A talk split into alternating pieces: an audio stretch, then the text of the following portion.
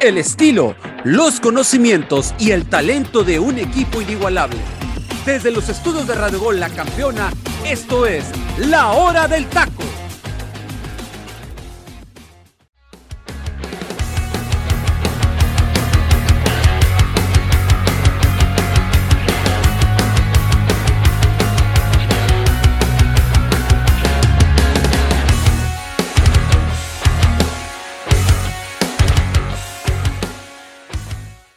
¿Qué tal? Bienvenidos a la nueva emisión de La Hora del Taco en este 11 de julio del año del 2022, inicio de semana. Muchas gracias que están aquí con nosotros en su programa favorito de la cadena Radio Gol. Baje la aplicación, mi gente, no le cuesta absolutamente nada.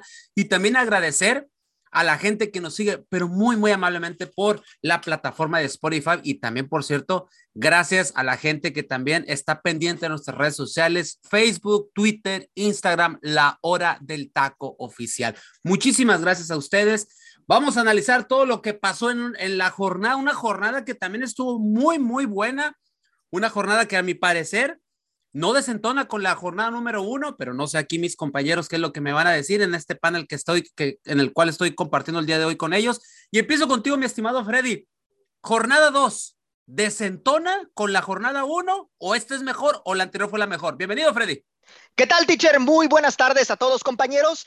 Pues fíjate que en este sentido, yo siento que es una jornada muy buena, o sea, realmente, eh, pues hubo, hubo, goles, hubo buenos partidos, hubo encuentros de remontadas, ¿no? Realmente creo que eh, poco a poco, pues estamos viendo que la Liga MX de alguna manera trata, ¿no? De, de darle ciertas eh, alegrías a, a, los aficionados, porque vaya que recibió críticas, sobre todo en los torneos eh, de, lo que fue la apertura 2021 y el clausura 2022, pero en esta parte creo que no ha desentonado. Hasta ahorita han sido dos jornadas muy movidas, llena de, de, de, goles, ¿no? Que es lo que la gente también agradece. Y bueno, realmente creo que, creo que es una eh, jornada en donde hay mucho que platicar porque hay equipos que realmente dejaron escapar los resultados que ya los tenían prácticamente en la bolsa y otros, otros que, que, nomás otros y otros que, que no nomás, levantan, teacher, ¿eh? eh otros y, que nomás no levantan. Eh, uno, por ejemplo, que juega en Tijuana y que eh, quedó sí, mucho sí. de ver, Freddy. Sí, sí, sí. Así es, así todos, es. Ya todos lo mirábamos ganador y mira Correcto. cómo quedarán tus cholos. No, oh, y luego las declaraciones de Baliño, que la verdad, madre santa, ¿eh? ya lo estaremos platicando ahí también porque por ahí justifica el tema de la expulsión de Titi Rodríguez y por, ese motivo se perdió el partido. La verdad es que no, digo, sí influye obviamente una expulsión cuando quedas con uno menos, pero bueno, ve a León, se quedó con uno menos y de todas maneras le alcanzó para empatar. Entonces, bueno, ahí como que las cosas en sí con Tijuana son totalmente diferentes, pero cálmate, ya estaremos Freddy. platicando. Ya lo estaremos platicando. Cálmate, Freddy, ya me querés desmenuzar el partido y todavía no llegamos. Correcto. Saludos con gusto a José Luis, a Arturo y a ti también, teacher. Te mando un fuerte abrazo y feliz inicio de semana a toda la gente que nos escucha. Muchas gracias, mi Freddy. Un abrazo para ti. Arturo, el Tocayo Vázquez que antes de entrar a la cabina tuvo que ir a desechar dos kilos. Bueno, ya después no le digo de qué. Este, mi estimado Tocayo, ¿cómo estás? Una jornada que para ti es mejor desentona o vamos en una franca ascenso en la liga, porque si hablamos de torneos de selecciones y otro demás, queda mucho a deber y con una polémica con Chivas, con esto del, del, del peruano mexicano eh, Ormeño. ¿Cómo estás, mi tocayo? Bien, teacher, ¿qué tal? Muy buenas tardes. Saludar a toda la gente bonita que nos acompaña aquí ya en, en el programa, José Luis, a Freddy, a ti, por supuesto. Pues sí, teacher, realmente se viene la polémica que, que, no debería, ¿no? Yo creo que ya, ya le están dando mucho vuelo lo que es la, la prensa y hasta los mismos colegas de repente aquí en Radio Gol. Eh, es, es, un jugador mexicano 100%, él tiene la doble nacionalidad por sus padres y aquí en la selección de México no está porque el Tata Martino simplemente no lo quiso llevar, no lo nombró, no lo convocó. Pues, y pero bueno, también, decidió... ¿cómo vas a convocar algo que nomás no, me, no le mete gol ni al arcoíris? Entre él y Henry Martin, ahí se van de la mano, ¿eh? Bueno, pero realmente hay que darle el beneficio de la duda a ver cómo le va en Chivas, porque en León pues sí, realmente en, en 740 y tantos minutos solamente Exacto. metió un gol, eh, pero porque no le dieron la oportunidad también, ¿no? Él llegó como figura del Puebla a León y no tuvo este, esa continuidad. ¿Por qué? Porque no fueron partidos completos, fueron partidos de juego 15 a 20 minutos. Para mí es una, a la escasez de centros delanteros que hay en México. Exacto. Eh, es una oportunidad buena para él. Creo que va a llegar muy motivado. Es una gran oportunidad. Y Chivas no tiene delanteros. Sabemos que JJ está lesionado, Irizar está lesionado, los chavos de las fuerzas básicas del Tapatío no le dan el ancho, no le llenan el ojo a cadena, que los conoce perfectamente él, porque fue su director técnico en el Tapatío. Entonces creo que es una buena oportunidad y a moverle, ¿no? Porque Saldívar tampoco lo ha demostrado. Entonces, sí es una polémica esta que, creo que, se armó por algunas partes ¿no? de la gente también acá en Guadalajara. Y, me deja mucho, este, deja mucho que decir las Chivas, ¿no? Para mí una buena jornada, muchos goles, muchos expulsados también. Exacto muchos expulsados en los partidos. Y bueno, vamos a ir poco a poco aquí este, desmenuzando la jornada. Mi estimado José Luis Macías Santa Cruz, un saludo, mi, mi estimado José Luis. Oye, este, ya habla, aquí Freddy y el Tocayo hablan de, de una muy buena jornada y no desentona con la uno, pero yo te pregunto, ¿cómo ves el arbitraje? ¿Cómo ves el arbitraje ya en otras manos, ya no en las manos de Bricio? Mi estimado José Luis, bienvenido. ¿Qué tal, teacher? Un placer estar aquí junto a mi compañero Freddy López, Arturo Vázquez y pues también contigo, ¿no? En otro inicio de, semana más, en la hora del taco.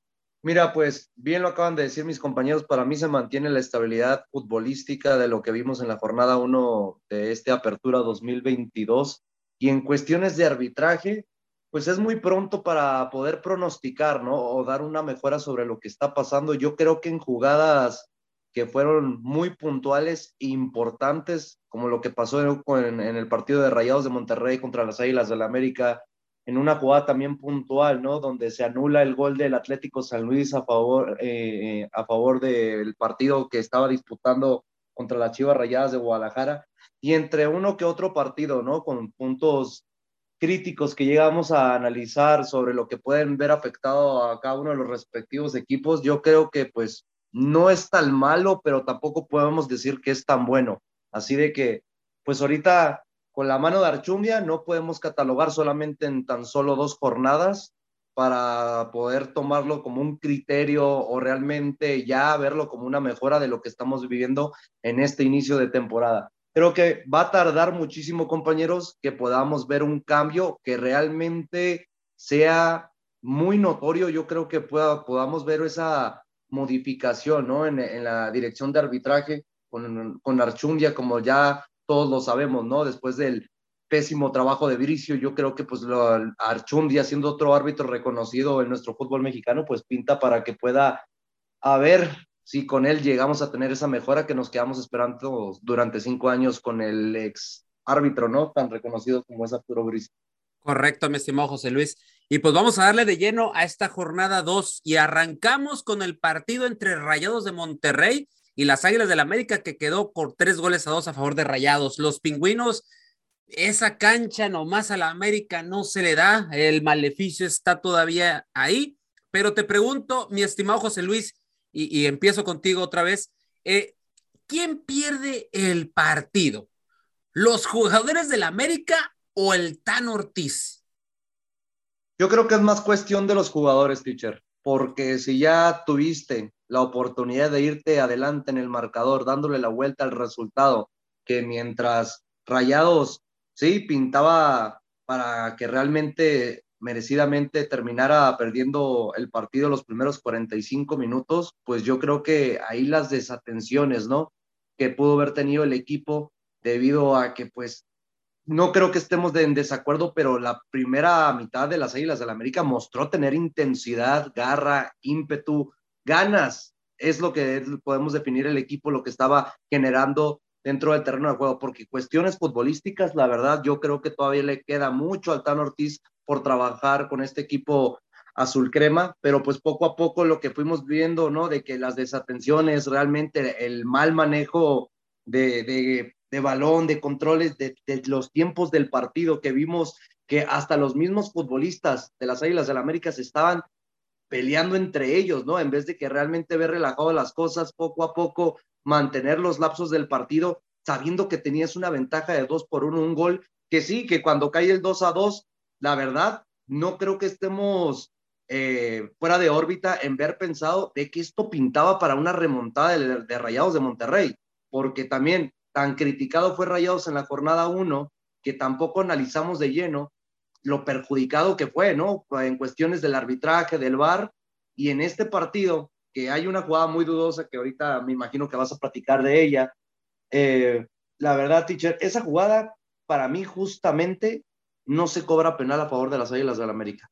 Porque todo se habla, todo se menciona de que sí, hay contacto, sí, pero el problema es de que ya no sabemos a qué nos podemos dirigir, porque siempre dicen, es que todo contacto dentro del área es penal. No, pero es que hay contactos buenos y hay contactos malos. Y antes de que se generara ese contacto, no sé si ustedes ven la jugada de la misma manera que yo, pero toca el balón antes de tener el contacto con el futbolista. Así que por eso yo creo que es parte fundamental que las Águilas del América pierden por errores de ellos mismos, de los jugadores, y creo que también a la vez lo podemos tomar como desatenciones del Tano, ¿no? Pero yo creo que aquí el problema del Tano no es tanto el, el manejo de los cambios, sino el manejo principalmente de los futbolistas que en tan solo cinco, en tan solo cinco minutos te dieron la vuelta al marcador, porque estamos hablando que del 68 al 74 realmente te pudieron generar esos goles, dos goles donde las, eh, donde las Águilas del América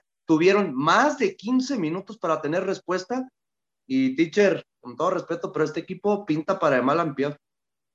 Fíjate, José Luis, eh, no quiero entrar en más detalles. Si quiere escucharnos a más a fondo analizando este partido, síganos en ADN Sulcrema, José Luis, eh, José Ramón, eh, Rodrigo Nava, Rubén Boal, el buen Angelito y su, servidor, pues repito, eh, estamos ahí, vamos a darle más a fondo porque hay mucho que platicar de este partido.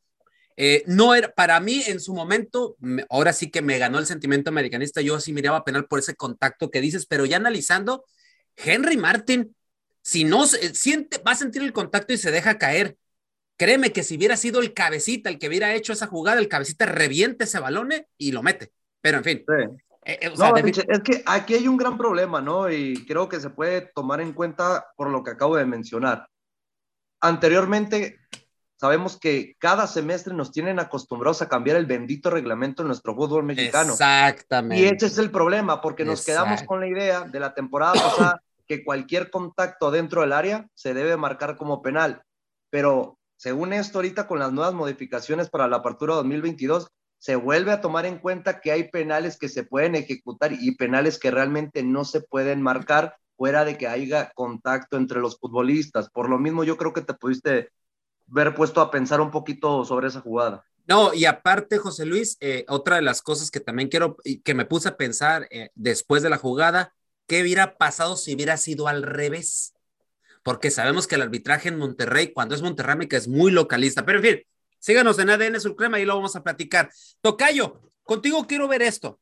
El Monterrey, eh, hubo un momento en la remontada, o sea, en esa remontada que dieron, que obviamente eh, Bucetich aprovecha la falencia del, lado derecho de América, porque el Ayun, eso se convierte en una avenida y Sendejas no podía ser ni extremo, ni defensa, ni lateral derecho. Eh, lo que pudo hacer. Y cuando entró Lara, también me pudo hacer algo más, pero también Lara se come por ahí una jugada, pero cubriendo las falencias de, Miguel Ayun.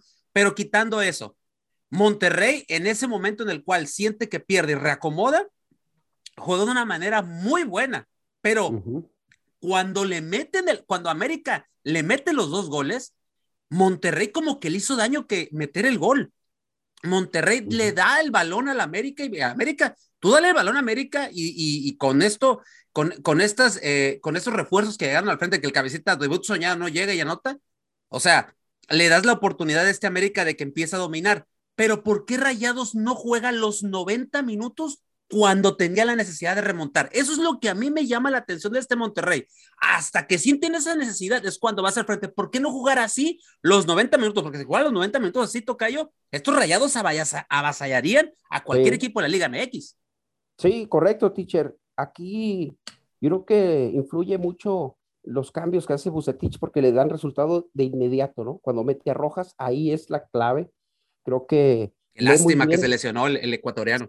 Sí, lee muy bien eh, esa parte de Bucetich y sabemos que Monterrey es un equipo de altibajos, ¿no? De repente tiene buen nivel, luego demuestra, hijo, le tira el camión atrás Bucetich, porque es un sistema de juego de, este señor. Entonces, realmente aquí lo que adolece el equipo de, del América es de un centro delantero y de la contundencia, porque después Correcto. De, que de esa jugada polémica donde no les marcan el, penal, que lo marca el penal el, árbitro eh, y, el VAR este, lo corrige. exacto. Tuvo, tuvo Diego Valdés dos oportunidades claras de gol frente a la portería. Que en el segundo tiempo, 10 toques, Tocayo. Sí, sí, 10 toques de América. Tuvo en sus botines realmente el empate del equipo de, la América. Monterrey aprovechó esta, esa parte de, defensiva del América, que los centrales, ¿dónde están, teacher? También. Dos goles, o sea, les llegan con centros al área chica y dos goles del Monterrey son por esa situación, ¿eh? desconcentración de los jugadores, falla en la marca de los centrales, eh, por las bandas este, les, les ganaron las espaldas. Entonces, creo que eso lo supo aprovechar el equipo de Monterrey y pues ahí se dio el resultado, ¿no? Realmente vamos a ver, este equipo de Monterrey promete mucho, es un equipo que está con muy buenos jugadores adelante, ¿no? Ya vemos a Aguirre que dio un buen partido y lo de América, pues sí es de, analizarse, ¿eh? porque realmente ahí, que para mí, se tarda los cambios el Tano Ortiz, se tarda. Coincido contigo. Y ya cuando reacciona, pues ya, ya está el marcador este, en su contra y se tardó ahí en hacer algunos cambios. Correcto. Eh, Freddy, eh, fecha 2 y hay mucho americanista en redes sociales que ya está poniendo el hashtag fuera Tano. Cuando hace algunas semanas yo recuerdo que la Tanoneta y aquí les decíamos mejor la Tano Trucks, eh, mejor y, y todo el mundo amaba el Tano Ortiz y hoy ya le está, fecha 2 y ya le están poniendo la soga al cuello. Esta fecha 2, América lleva un punto de dos partidos. ¿Es ya para prender las alarmas en el conjunto de Cuapa, mi estimado Freddy? No, teacher, realmente, digo, aquí en este, en este aspecto, pues bueno, América pierde, es cierto, y pierde por errores puntuales en, en defensa. También hay que, hay que mencionar esa parte, ¿no? Que ya lo estábamos comentando hace rato. Pero realmente creo que en este momento lo del Tan Ortiz es cuestión de, de seguirle dando ese partidos y automáticamente ya quieres fuera al entrenador, ¿no? Entonces, realmente por ese motivo se pierden de repente ciertos procesos. Aquí es muy fácil, ¿no? E, esa cuestión de, rendir por resultados. Entonces, creo que en este sentido hay que seguirle dando tiempo al Tan Ortiz. El América en sí, eh, pues realmente lo de cabecita fue algo eh, bastante positivo el haber debutado con gol, ¿no? Y bueno, el hecho de que estas falencias defensivas se hayan visto a lo largo del partido, pues realmente son cuestiones ahí que, se dan también por las circunstancias del mismo, ¿no? Monterrey realmente cuando se dio cuenta de estas falencias de América, se eh, logró realmente encontrar esa, esa manera de, poder manejar a este equipo. Y bueno, tras este poderío ofensivo que ya tiene y que le conocemos bien, pues termina consiguiendo esa remontada, ¿no? Ese 3 por 2 que le da el, triunfo. Y bueno, veremos el Tan Ortiz cómo trabaja su equipo, porque el siguiente rival que se le viene al América tampoco es algo fácil, ¿eh? Porque realmente es un equipo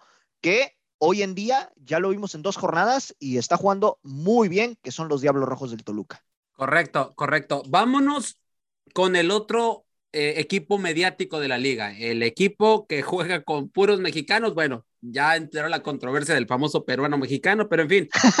Eh, eh, Tocayo, voy contigo. Y es que he estado también leyendo en redes sociales que estas chivas están en crisis, ¿cierto o falso? No se les han dado los resultados realmente, teacher, porque si bien enfrentaste a un Juárez que está bien armado en la jornada número uno. Ah, bueno, y, en esa jornada dos a un San Luis, eh, o sea, en teoría son partidos que tú planificas en la temporada y palomeas que pueden ser ganables. ¿Por qué? Porque no son equipos tan bien armados como otros, como hablando de Tigres, Cruz Azul, Monterrey, América, Atlas. Pero los resultados no se les han dado el, el equipo en, la semana trabaja bien, hay, hay buen grupo, eh, los muchachos entienden lo que está queriendo jugar cadena, pero simplemente no han sido contundentes, no han tenido gol, está escaso de gol el equipo de Guadalajara y así es muy difícil. Aquí me deja mucho que desear y deja mucho de ver Alexis Vega también, porque aquí es cuando debe de demostrarle él porque es el jugador más importante en la actualidad para Chivas. Y el más caro. Pero, pero sí, exactamente, teacher. El mejor pagado de Guadalajara y, y el más importante, ¿no? Eh, entonces creo que aquí deja mucho de ver este jugador. Hay otros que lo intentan, pero, pero no, no, no está en crisis. Simplemente la situación no se le está dando, pero estos malos resultados pues ponen de cierto nervio a, a la dirección técnica y, y, al equipo, ¿no? Tú cuando no estás, cuando trabajas bien, pero los resultados no se dan, pues empieza con esa incertidumbre, ¿no? ¿Qué va a pasar? Eh, y pues bueno, hay que, hay que la jornada 2, yo sé que falta todavía mucho. Ojalá que la llegada de este ormeño le ayude al Guadalajara, yo creo que es algo positivo, algo que viene a sumar y ojalá y encuentren ese sistema táctico que ya tiene cadena, el 5-3-2, de jugar por los, por los laterales, mandar centros y encuentren a este centro delantero que logre darle gol, gol al equipo de Chivas y, empezar a, sumar, ¿no? José Luis, eh, hay una baja de nivel muy notoria en los jugadores y ahorita dijo el tocayo algo muy cierto. Eh, su referente de este equipo es Alexis Vega y, siento yo que trae una baja de nivel y no nomás él, o sea, porque no, Chivas no nomás es eh, Vega, sino son todos los jugadores, y, incluido su cuerpo técnico. Pero tú crees que el hecho de tras la baja de nivel de, varios jugadores de este equipo, llegando Ormeño, ¿este equipo cambiará la mística o seguiremos en las mismas con este Guadalajara? No, teacher, yo no creo que realmente Ormeño sea la solución. Ustedes, para empezar, saben qué pienso al respecto de Santiago Ormeño. Para mí es un futbolista del montón, es un futbolista que debería estar en liga de expansión o que se vaya a jugar, ¿no? En la liga de su país natal, que actualmente ya es seleccionado peruano, por eso lo digo, que se vaya a la liga peruana a ver si ahí sí puede rendir y tener un poquito más de cercanía con su selección pero la verdad yo creo que con Chivas Rayadas de Guadalajara hay una de las grandes ventajas y yo creo que si Chivas contrata a Santiago Ormello es más que nada porque vi, piensa que está contratando al futbolista del equipo de la franja. No creo que vaya a eh, estar buscando como referencia a Ormeño después del lamentable paso que ha tenido con el equipo de los Panzas Verdes de León. Otra cosa, Pitcher, no solamente podemos como catapultar el mal momento de todos los futbolistas. Yo creo que los cambios por parte de cadena han sido correctos. El problema ha sido de que los futbolistas yo siento que dentro del terreno de juego no planifican lo que trabajan durante la semana, porque eh, viven en este partido contra el equipo de Atlético San Luis muchas desatenciones, hasta errores tan puntuales que creo que cualquiera de uno de nosotros pudiera facilitar esos pases de a menos de cinco metros que realmente un futbolista profesional no debería tener ningún problema. Otra cosa, la dependencia es el problema principal de Chivas, porque siempre han dependido de Alexis Vega. Ángel Saldívar ya creo que ha demostrado en sus momentos, ¿no? Sí ser un futbolista de primera división, pero no para estar en un equipo con esta exigencia como Chivas Rayadas de Guadalajara. Poco a poco, a mí me sorprende por qué Fernando González, el oso, también que lo venía haciendo con el equipo de los Rayos del Necaxa, no ha tenido ni siquiera oportunidad de mostrarse. Realmente está en un peor nivel que Pavel Pérez, que Sebastián Pérez Boqués, José, que Jesús González, ¿no? Que Jesús González sabemos que no es un mediocampista, pero pues puede jugar en esa posición y lo hemos visto también jugado un poquito retrasado, también lo de Gilberto García, digo, realmente tal mal momento deberá estar pasando el mediocampista mexicano para no tener oportunidad, fuera de que llega como refuerzo este equipo de las Chivas Rayadas de Guadalajara. Yo creo que es puntualizar línea por línea y no eh, fuera del mal momento, compañeros, tomar en cuenta que Chivas siempre juega lo mismo, a depender de lo que haga Alexis Vega. La verdad que este inicio de temporada, muy diferente de lo que nos había planificado en los últimos cinco partidos, anteriormente la temporada pasada de Ricardo Cadena. Totalmente, ¿eh? totalmente, porque anteriormente jugaban como equipo y ahora realmente están dependiendo de lo que haga un jugador y eso no puede ser. No, y luego, disculpa, teacher, no, no, eh, eh, a mí me llama mucho la atención, ¿por qué Roberto Alvarado, que sabíamos que era el mejor acompañante como el segundo falso nueve en los últimos cinco partidos, que sabemos, es cuando vimos la mejor versión de Chivas Rayadas de Guadalajara, no lo vuelve a poner como acompañante de Alexis Vega, lo pone como otro contención y Roberto Alvarado no es contención, lo quiere pegar, lo, pone al lado de Cristian Calderón, sabiendo que esa banda izquierda la va a tomar de por lleno el, lateral por izquierda mexicano y el problema es que Roberto Alvarado sabiendo de que las mejores virtudes que le hemos visto es como extremo por derecha, como enganche o como segundo falso delantero, que a mí me sorprendió mucho lo que hizo en, el últimos, en los últimos partidos de la temporada pasada. Por lo mismo, me sorprende, creo, más principalmente fuera del bajo nivel futbolístico, las modificaciones que está haciendo. Se pone a experimentar cuando sabe que su puesto se lo está jugando partido a partido. Exacto. Y eso que acabas de decir eh, es muy cierto, porque en toda la, en toda la semana trabajó con Saldívar como que no fuera, como un jugador no titular, ¿eh? No inició, eh, siempre fue, este, estuvo eh, en las prácticas eh, siempre con la reserva y a la hora del partido lo incluye como jugador titular. Entonces, estás modificando, con, tienes dudas tú como director técnico, a los jugadores estás poniéndolos en otras posiciones, experimentando con ellos en otras posiciones que no son su, su fuerte y eso es lo que está generando un mal funcionamiento dentro del campo. Muchas dudas, mucha incertidumbre en los jugadores, inseguridades, eso que dices de los pases, que se equivocan demasiado en los pases sencillos que deben de dar. Entonces, todo eso está causando que el Guadalajara no tenga un buen funcionamiento y no haga buenos partidos. Mi estimado Fred. es, compañero, disculpa, teacher, pregunta para ti, para toda la gente que nos está escuchando. ¿Y dónde está el poderosísimo Alan Mozo? Pues yo no sé, yo no sé qué esté pasando con eso, yo no sé para qué lo contrataste si trae no lo problemas, vas a poner. Trae problemas de rodilla todavía. Trae problemas de rodilla desde la temporada pasada, ya no jugó con, con Pumas en el repechaje. Exactamente. Y eh. por eso no ha iniciado como titular. Sigue con lesión, sigue con molestias y por eso no es titular. Aclarando el punto, porque luego dicen, pero ¿por qué no juega? Como por ejemplo en América, mucha gente, ¿por qué no juega Fidalgo? ¿Por qué no juega Jorge Sánchez? Fidalgo está, está lastimado del tobillo y Jorge, y Jorge, Sánchez tiene le hicieron una cirugía en nariz, no hizo pretemporada y no está al 100 físicamente, por eso no juega. Oye, teacher, pero el problema aquí es de que Jorge Sánchez ya dijo anteriormente el día viernes que él estaba listo desde la jornada 1 para jugar, entonces ¿a quién le creemos? Aquí es, aquí es la situación. O sea, el que está al día, son los que están al día son Cadena y el Tano. O sea, hay que darles el beneficio de la duda. Digo, es, es, es, una observación. Mi Freddy, eh, que estás muy callado, yo sé, yo sé que traes la bolsa de papel puesta por lo de tu cholos, pero quítatelo un ratito. este, Ay, oye, oye, mi Freddy, San Luis, ¿es un equipo en ascenso o aprovecha las falencias que presentó Guadalajara? Yo siento que es un equipo bien estructurado, teacher. Es un equipo que creo que ya desde la temporada pasada mostró que puede hacer cosas interesantes, ¿no?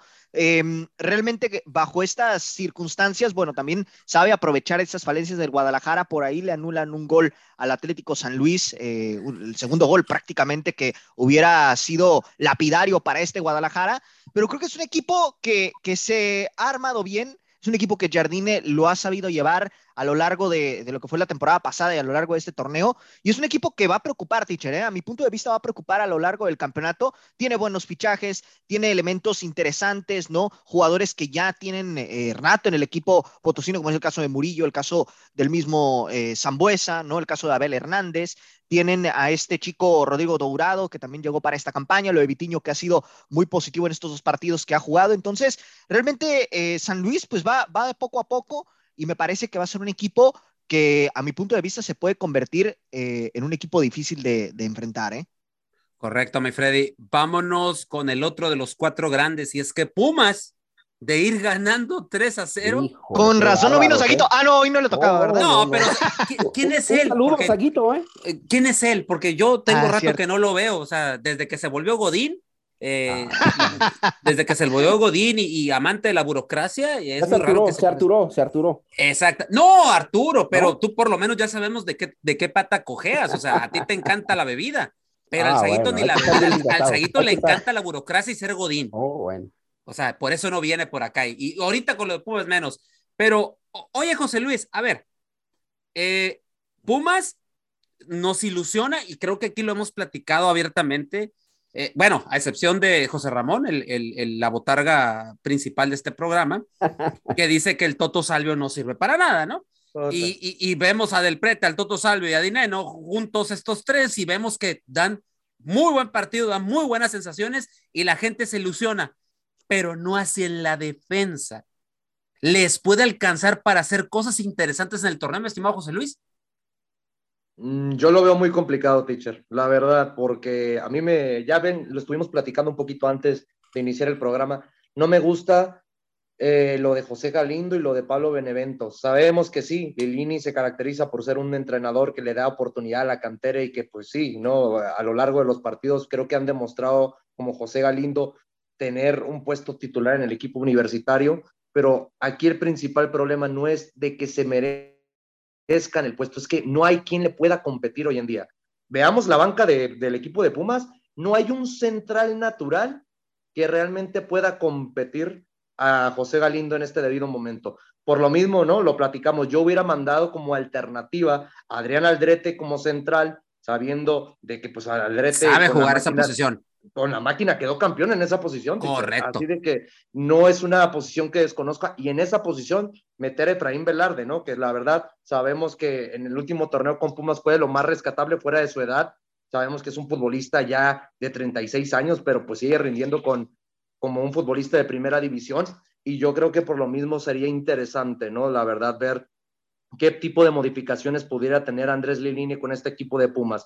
Lo de este chavo, ¿no? Pablo Benevendo, que sí, en la primera jornada lo hace muy bien con el equipo de Pumas en el partido en Ciudad Universitaria contra el equipo de los Cholos de Tijuana. La verdad sí se le vieron buenos destellos, pero yo pienso que debería estar por encima de él Jesús Rivas. Te digo, ya creo que es más que nada estas modificaciones tanto halagan en, en, en CEU, compañeros, a Diogo. Diogo, ¿dónde está jugando ahorita? En la banca.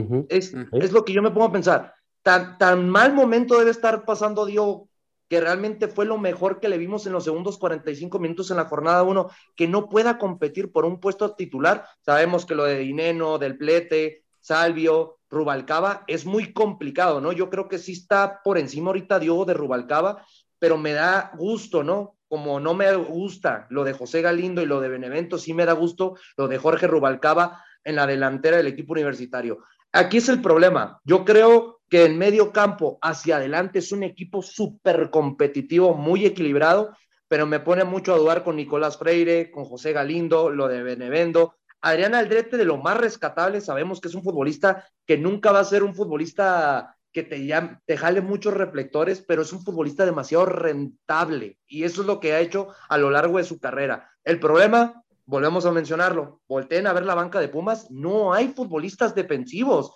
Aquí es el problema que yo creo que Lilini, en vez de estar pensando en traer a Dani Alves, que sabemos que sería un golpe mediático para la liga, debería estar buscando por cuestiones de inteligencia deportiva un central que le aporte mientras regresa Arturo Ortiz. Y a eso es lo que te quería preguntar a ti, mi estimado Freddy. E, este, este Pumas es, sería distinto con el Palermo Ortiz y con este potencial ofensivo que tiene Pumas? Yo siento que sí, teacher, porque el Palermo ya mostró buenas cosas la temporada pasada. Es un central que poco a poco. Tampoco es la solución, ¿eh? Yo la verdad. No, pero digo, si, si, lo, si lo ponemos eh, ahí en comparación de Galindo, te va a rendir más, ¿eh? A mi ah, punto de vista, te rinde más. A eso es a lo que me refiero. O sea, aquí lo, lo, que, lo que dice José Luis es muy cierto. Pumas no tiene banca. O sea, e, ese es el, el problema de, de, este conjunto universitario. Creo que en estas circunstancias lo del Palermo puede ser una buena solución por el mal momento que se, le está viendo a este chico Galindo, pero realmente necesita Pumas buscar a otro central que le pueda competir a, lo que es Nico Freire y lo que es también el Palermo Ortiz, porque fuera de ello, Pumas se ve en unas falencias defensivas tremendas y bajo estas circunstancias se ve complicado que Pumas pueda sacar eh, resultados positivos, ¿no? ¿Por qué? Porque ya lo vimos que de un 3 por 0 terminaron empatándole, ¿no? Un partido que tenías prácticamente en la bolsa, el equipo rival se había quedado con un hombre menos. Exactamente, se quedó con uno menos y, y, a partir de ahí, bueno, Pumas en la ofensiva se vio muy potente, ¿no? Tan es así que logró conseguir tres goles y de sus tres delanteros, caso de Ineno, caso del Prete y caso del de, Toto Salvio, ¿no? Eh, pero en la parte defensiva, ya en la segunda mitad, pues sí se, se le vieron estas falencias y terminó pagándolo caro. Y que agradezcan que no les terminaron clavando el cuarto, ¿eh? porque León estuvo encima y pudieron haberlo conseguido si, si León eh, hubiese sido un poquito más efectivo, ¿no? Entonces, bajo estas circunstancias, eh, Pumas me parece que en, en, la parte defensiva le va a sufrir y en serio para esta campaña. Teacher, y compañeros, yo creo que Andrés Lilini debería ya empezar a tomar como consideración a Gil Alcalá porque tanto hablamos de la central, de esa línea de cuatro que está pecando de inocente del equipo universitario, pero la actuación de Julio González, con todo respeto, Julio González, parece coladera. Ah, bueno, bueno, muy bien, muy bien tu análisis, pero pues ya ves, Gil Alcalá parece que está predestinado que siempre estar en la banca, ¿no? Y a ella le pasó porque en, Tijuana tenía al famoso, al famoso Spider, o sea, Super Spider, el, ídolo, de, acá de, de Freddy. Híjole. Este, es lo único que faltó que saliera. Eh, mi, mi, estimado Tocayo, cierro contigo antes de irnos al, al, momento musical de la hora del taco y te pregunto, uh -huh. el León el torneo pasado era un equipo luz y sombra y más sombra que luz, ¿no? Eh, y este León ahora sí, con esta nueva dirección técnica y con otros jugadores, bueno, más o menos ahí, eh, con estas modificaciones que ha hecho el cuadro Esmeralda, ¿crees que ah, volverá a ser protagonista en la liga? Ojalá que sí, ¿no? Tienen a este centro delantero que ya lleva tres goles en la liga, creo que es una muy buena contratación. No se, dejen ya, eh, no, se dejen engañar, ¿eh? Se los digo en serio, no se dejen engañar por este delantero. lo, que ha mostrado hasta el momento el equipo de León en general ha sido bueno, ¿no? Ha sido bueno, eh, falta mucho todavía. Lo que hace en su cancha, realmente, cuando los tenía Pumas tres goles a cero, teacher, parecía que podían meterle otros dos, tres goles más el Pumas, que no aprovechó, ¿eh? Perdonaron, León pudo reaccionar, creo que los cambios relajaron al equipo de Pumas y León, pues buscó, buscó, peleó, se encontró con el primero y, creo que este equipo de León va a estar ahí como protagonista, va a querer estar entre los primeros ocho creo que tiene un buen equipo y hay que ver, ¿no? Hay que ver jornada tras jornada cómo, cómo va a buscar eh, este equipo de León ir peleando con, los partidos, ¿no? José Luis, ¿qué le, le, decimos algo del Toto Salvio? Ahora sí, eh, aprobado el Toto Salvio, digo, porque mucha gente lo ha matado en muchos medios de comunicación. es malísimo, teacher, por ahí lo he estado escuchando. Y creo que somos los únicos que hemos hablado bien del Toto Salvio, mi estimado José Luis. No, la verdad lo de Eduardo Salvio hay que aguantar poco a poco. Mira, qué, mejor manera de callar a los medios de comunicación en nuestro país que debutando y con gol, teacher. Correcto. La verdad, yo creo que es la mejor manera. Y Eduardo Salvio, a lo largo de su trayectoria, fuera de la cuestión de sus lesiones, siempre ha sido un futbolista comprometido, ¿no? Fuera de lo extracancha. Creo que en cualquier equipo ha demostrado tener esa capacidad de estar comprometido con cada uno de sus entrenadores y sus compañeros y en este primer partido con el equipo de Pumas, para mí lo demostró, demostró ser un futbolista que la verdad tiene esos chispazos que le van a ayudar mucho al equipo de Pumas a lo largo de la temporada y lo vimos conectándose de una manera para mí espectacular con Dineno y Gustavo del Plete, algo que habíamos anticipado aquí en la hora del taco, que pinta para ser un tridente muy llamativo en el fútbol mexicano. Poco a poco, pues los resultados dependerán de ellos mismos, teacher, para que Pumas pueda realmente ser uno de los equipos protagonistas de la liga y que Eduardo Salvio lidere este proyecto para que Pumas consiga cosas importantes. Correcto. Bueno, mi, compañeros, pues vámonos al momento musical de la hora del taco, porque el momento más esperado ha llegado para mucha gente. Eh, y cosa curiosa, ¿eh? mucha gente, aparte de enterarse del fútbol y, todas las novedades y, y, debate y polémica que tenemos aquí, y sobre todo buen análisis, la gente siempre espera este momento. Ya se les hizo una muy buena costumbre escuchar buena música en el momento musical de la hora del taco. Vámonos, mi Freddy. Este es el momento musical la hora del taco.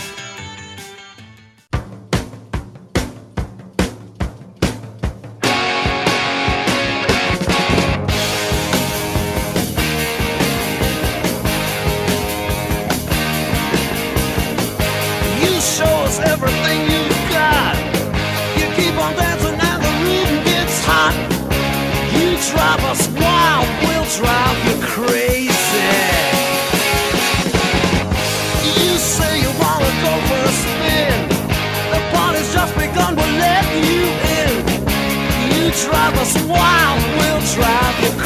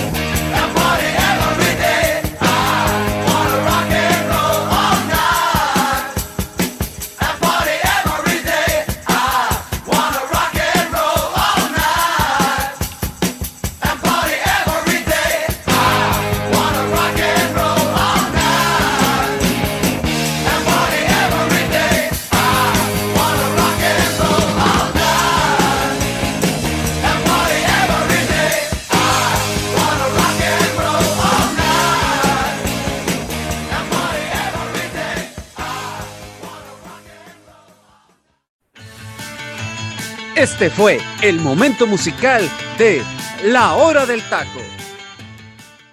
Regresamos, regresamos. Esto es la hora del taco y regresamos y termina el momento musical de hoy, de la hora del taco, con esta tremenda canción, una de las canciones ícono de la banda de rock, del hard rock Kiss, del año de 1975, 47 años, y se sigue escuchando esta canción de abril del 75, Rock and Roll All Night.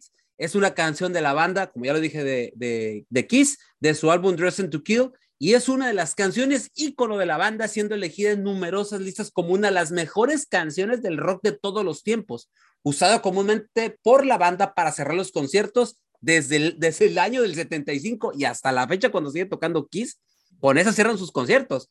Está en la, en la posición número 16 de la clasificación de las 100 grandiosas canciones del hard rock de la cadena VH1 y esta canción es una de las que está en más juegos del famoso uh, juego este Guitar Hero. Está en Guitar Hero 3, Leyendas del Rock, Guitar Hero One Tour y Guitar Hero Smash Hits.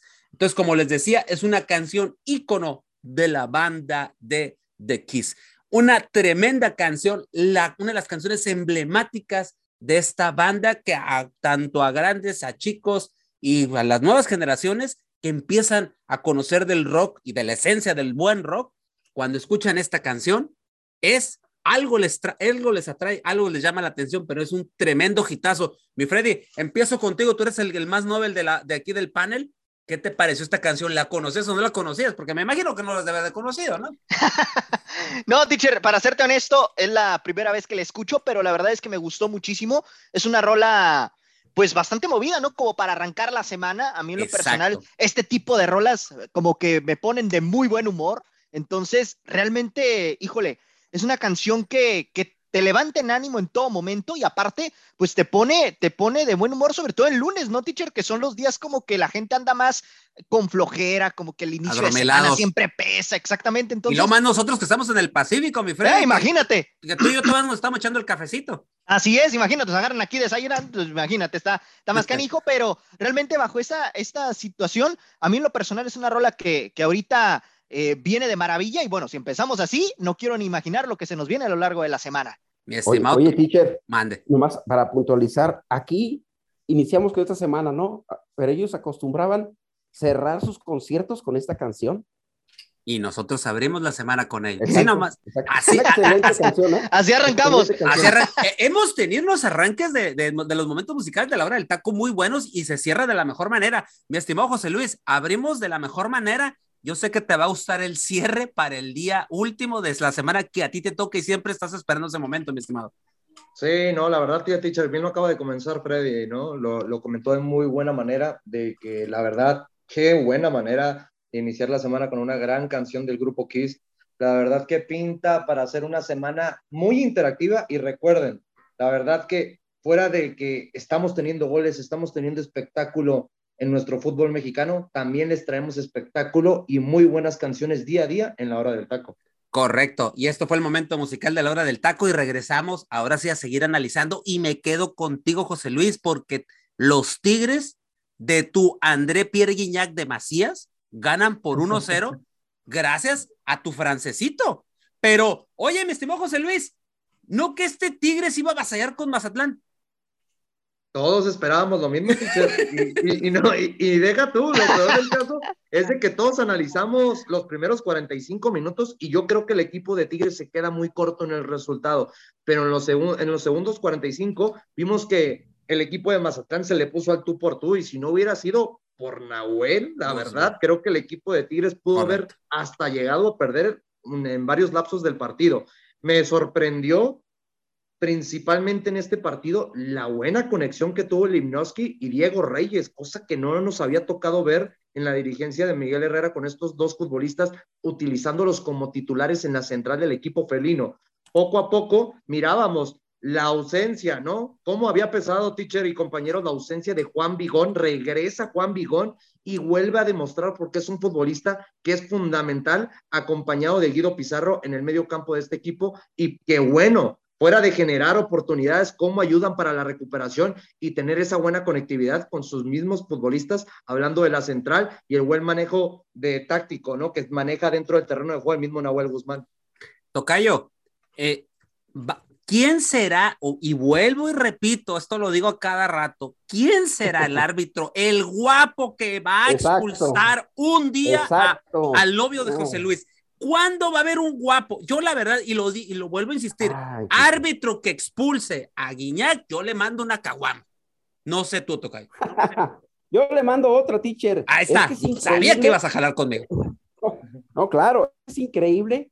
¿Por qué no lo expulsan? ¿Por qué no aplican simplemente el reglamento, teacher? Es lo que tienen que hacer los árbitros. ¿Por qué le tienen miedo a, a, Guiñac? Le manoteó, le dio casi, casi un golpe. Corte de, de manga. No, no, no, y la verdad lo hemos visto con otros futbolistas que en sus momentos han insultado a árbitros, eh, pues roja, eso es de roja directa, ¿por qué se lo piensan tanto?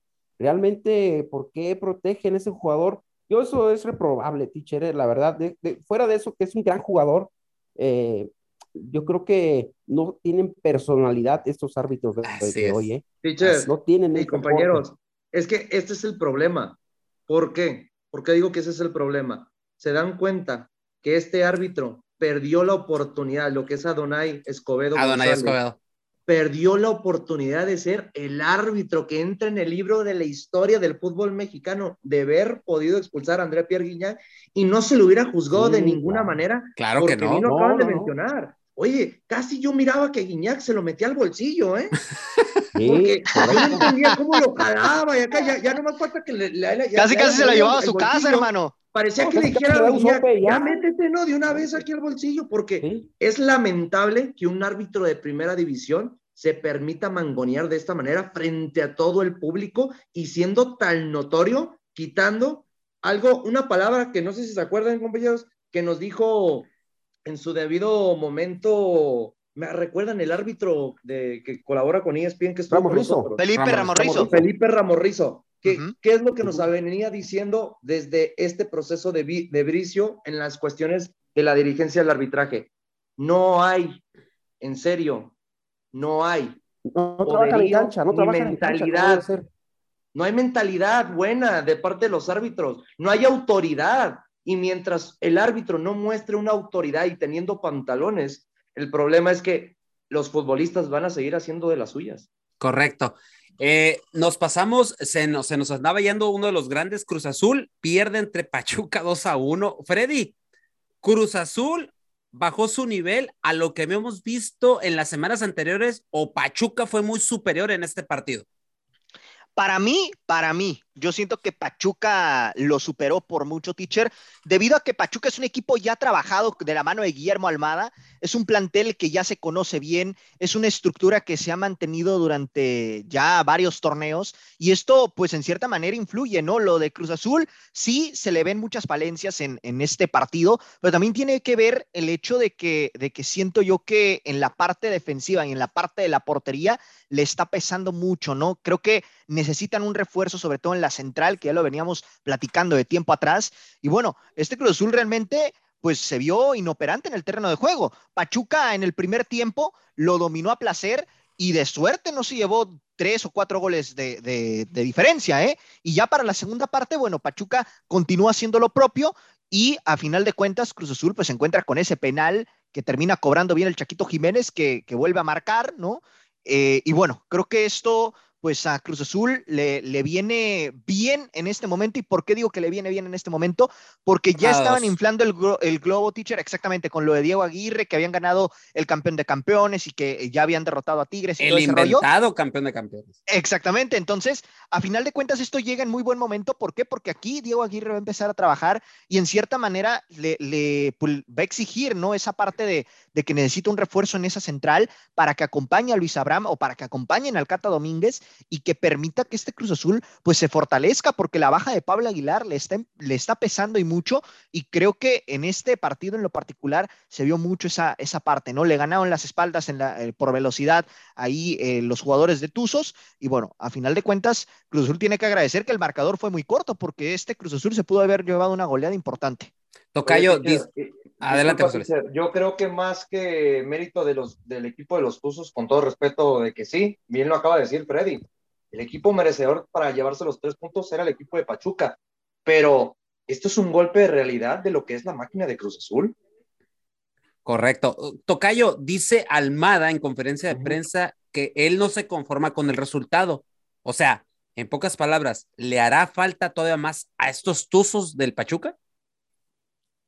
Mira, yo creo que este equipo de Pachuca utilizó muchos jóvenes, tienen mucha dinámica, teacher, y eso es lo que realmente al equipo de Cruz Azul le causó mucho daño. Por completo lo dominó el equipo de Pachuca al Cruz Azul, ¿eh? lo hizo ver mal. Realmente este Cruz Azul que está plagado de buenos jugadores, y, bueno, pues ahora sí que lo que está haciendo Pachuca no es casualidad, ¿eh? Ya lo estamos desde la temporada pasada, lo viene haciendo muy bien, y la verdad es que con este Íñiguez, lo que está haciendo también ahí Guzmán. Entonces, realmente es un equipo que trabajan muy bien y va a ser un equipo protagonista, sin duda alguna, para buscar el campeonato. Y lo de Cruz Azul van a ser pinceladas, altibajos, porque ya había mostrado una cara eh, muy diferente la, la, jornada anterior con Aguirre como técnico, un equipo que se atrevía, que atacaba, que tenía reacción de, poder este, ir abajo en un marcador, reaccionar, y ahora lo que vimos contra Pachuca, pues, pues no, realmente me dejó mucho que, de, ver el equipo de Cruz Azul y muy bien por Pachuca, ¿no? Ahí van, ahí van, haciendo bien las cosas. Correcto. Nos pasamos al, a otro partido y es que Toluca le gana la partida al bicampeón, mi estimado José Luis. La pregunta es, eh, mi estimado, ¿Toluca alcanzará la manera de juego que tenía Nacho Ambriz con el León o será mejor que ese cuadro Esmeralda? Pues, teacher, mira, creo que por los futbolistas, eh, Nacho Ambriz tiene la obligación de que este equipo se vuelva uno de los tres o cuatro plantillas protagonistas del fútbol mexicano. Y lo ha venido haciendo bien de que estamos hablando de que le están respondiendo los futbolistas que no sé si se acuerdan que la temporada pasada los había totalmente descartado. Fuera de que traen los refuerzos como Thiago Volpi, Andrés Mosquera, Fernando Navarro, lo de Charlie González, Meneses. Me sorprende que los futbolistas que realmente están dando principalmente la cara eran los que ya tenía borrados para este inicio de temporada. Estamos hablando de Valver Huerta, este futbolista eh, chileno que llegó con mucha referencia de la U Católica y no había tenido realmente una continuidad con Nacho Ambriz. Era uno de los futbolistas que realmente no le gustaban para que pudieran continuar en la plantilla. Y poco a poco Leo Fernández se volvió el futbolista protagonista de este equipo porque desde la jornada uno lo vimos con los Rayos del Necaxa siendo ese futbolista diferente, siendo ese futbolista que se sabe acompañar, que realmente sabe jugar colectivamente para que su equipo genere las oportunidades y realmente aproveche cada diminuto error de los equipos, porque fuera de los méritos en cuestiones futbolísticas del equipo de los Diablos Rojos del Toluca, hay que valorar que sabe aprovechar mucho las desatenciones de los equipos. Lo vimos con el equipo de los Rayos del Necaxa, cuando le va y le pega en la jornada uno, y las mismas desatenciones que está teniendo este equipo de los rojinegros del Atlas también la supo aprovechar Fernando Navarro, Leo Fernández, entre sus compañeros que qué muy buena generación están teniendo con la mano de este técnico que sabemos que tiene gran capacidad como es Ignacio Ambriz. La verdad, poco a poco demuestra que es un equipo que va a estar hasta ahí peleando, pero teacher, yo con este Toluca fuera de los buenos números que está teniendo con seis goles a favor, yo no me puedo fiar, porque ¿qué hemos visto del Toluca en las últimas temporadas? Empieza muy bien y, de repente se, te viene de picar en los momentos importantes de los lapsos de la temporada regular. Correcto. Oye, mi estimado Tocayo, tu Atlas, tu equipo. no, no es mi Atlas, No, no, no, no. Le dolió la derrota, Ticher, Sí, ¿eh? sí, ahora ya no es mi equipo. Pero, dos equipos perdieron. Pero en el bicampeonato andaba en calzones ahí en la Minerva. a mí me comentaron y que andaba con dos caguamas en la mano y que traía una hielera y no, no sé. Bueno, Oye, oye, me toca yo. Atlas, el bicampeón, dos partidos, un punto. Campeonitis, baja de juego o dependencia de jugadores. Yo creo que se junta todo. Hay varios, hay muchos, factores, teacher. Aquí el factor Furch se nota. Extrañan a Furch en su sistema en planteamiento de, de Diego Coca. El no tener un descanso adecuado a los jugadores, el no realizar una pretemporada adecuada también porque este torneo empezó antes, no tuvieron ellos este, una pretemporada adecuada. Eh, creo que han tenido eh, esos factores y, y, han tenido también descuidos en errores defensivos. Al, Atlas era muy difícil hacerle un gol, teacher.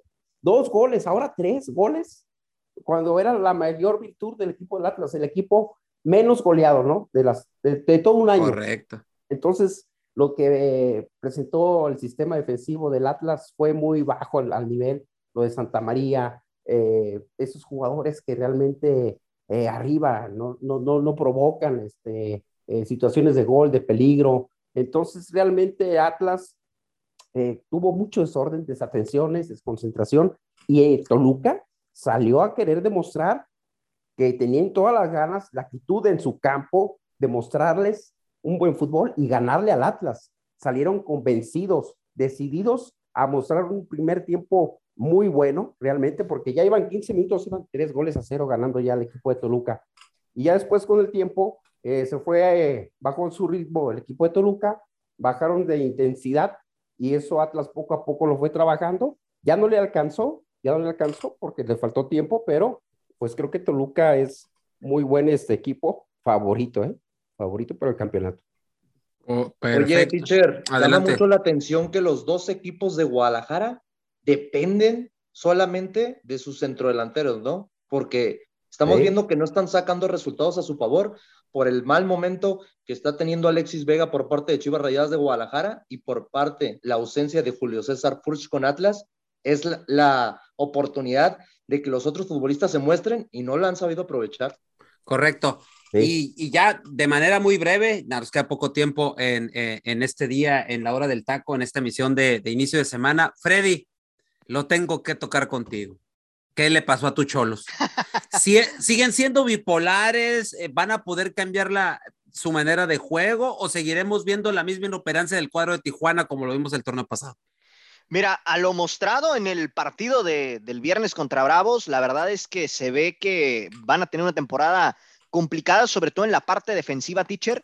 Realmente, eh, pues se ve un equipo que, que por más que le busque ahí Ricardo Baliño, pues nomás no, no logra hacer que, que funcione. Tiene buen plantel a mi punto de vista, incluso me atrevo a decir que mejor equipo que la temporada pasada, pero el problema es de que no producen. Y vemos, por ejemplo, un equipo eh, de, Tijuana que realmente le cuesta en la parte defensiva, eh, pues poder, poder fildear los, los balones, ¿no? Eh, poco a poco, pues no, no se le está viendo esa continuidad al, cuadro de Cholos y realmente preocupa la, la, situación porque pues realmente este torneo va a ser muy corto y a como se ve la situación, los dos equipos de Grupo Caliente se me hace que van a ser de los últimos de la general, ¿eh? Ay, ah, caray, bueno, y, ya, eh, bien lo dijo mi estimado Freddy, pues eh, Necaxa le gana a Querétaro por dos goles a uno. Y te pregunto, mi estimado José Luis, ¿qué tiene que hacer Mauro Gerg para levantar este Querétaro? Ay, teacher, la verdad que lo veo muy complicado que Mauro Gerg, un histórico, ¿no? Hablando de la institución de los, del Querétaro, pueda levantar un barco sin, sin timón. La verdad, lo veo muy complicado. Fuera de que, pues sí, la institución le da la oportunidad de ser entrenador para esta presente temporada, pero yo creo que más que nada por darle ese prestigio o algo merecido que se merece por ser un futbolista que marcó una pauta, una época en dicho club, yo creo que más que nada están utilizándolo como títere, como lo hemos visto en muchas ocasiones en nuestro fútbol mexicano, que pues lo van a utilizar porque en este debido momento, compañeros, díganme quién se va a arriesgar a dirigir un barco sin timón como es los gallos del Querétaro. Ah, Así es complicado, es. complicado lo de Querétaro, ¿eh? Una papa caliente. Lo sí, correcto. y lo futbolístico. Es manchar tu prestigio y pues como Mauro Gerg no tenía la oportunidad de dirigir en un equipo de primera división, quiso aprovechar esta oportunidad que le brindó los gallos del Querétaro. Pues vamos a ver qué es lo que sucede. Antes de despedirnos, mi gente, ya nos está comiendo mucho el tiempo. Jornada siguiente, jornada 3. Ahí les van los partidos. América, Toluca, Puebla, León, Juárez, Querétaro, Atlas Cruz Azul, Santos Chivas, Pumas de Caxa, Atlético de San Luis frente a los Pingüinos de Monterrey. Los chiquitines de los Tigres reciben a Tucholos, mi Freddy. Creo que se viene otra derrota. Y Pachuca recibe a los cañoneros del Mazatlán. La tabla, ¿cómo está? Por ahí hasta Angelito ya estaba brincando, ya se estaba admirando. Jornada dos, Angelito, relájate. Toluca es el número uno con seis puntos, luego le sigue Puebla con seis, Pachuca con seis, Juárez en cuarto lugar, en quinto León, sexto Monterrey, siete Cruz Azul, ocho Santos, nueve Los Tigres, diez Atlético de San Luis, once Necaxa, doce Pumas, trece el América, catorce el Atlas, quince Guadalajara, dieciséis Tijuana, diecisiete Mazatlán y el último lugar, el Gallo Blanco del Querétaro. Y con esto nos despedimos, mi gente. Nos escuchamos el día de mañana. Esto fue y será la hora del taco. Con permiso. Por hoy, esto fue todo. Los invitamos a que nos acompañe mañana a través de Radio Gol La Campeona en su programa La Hora del Taco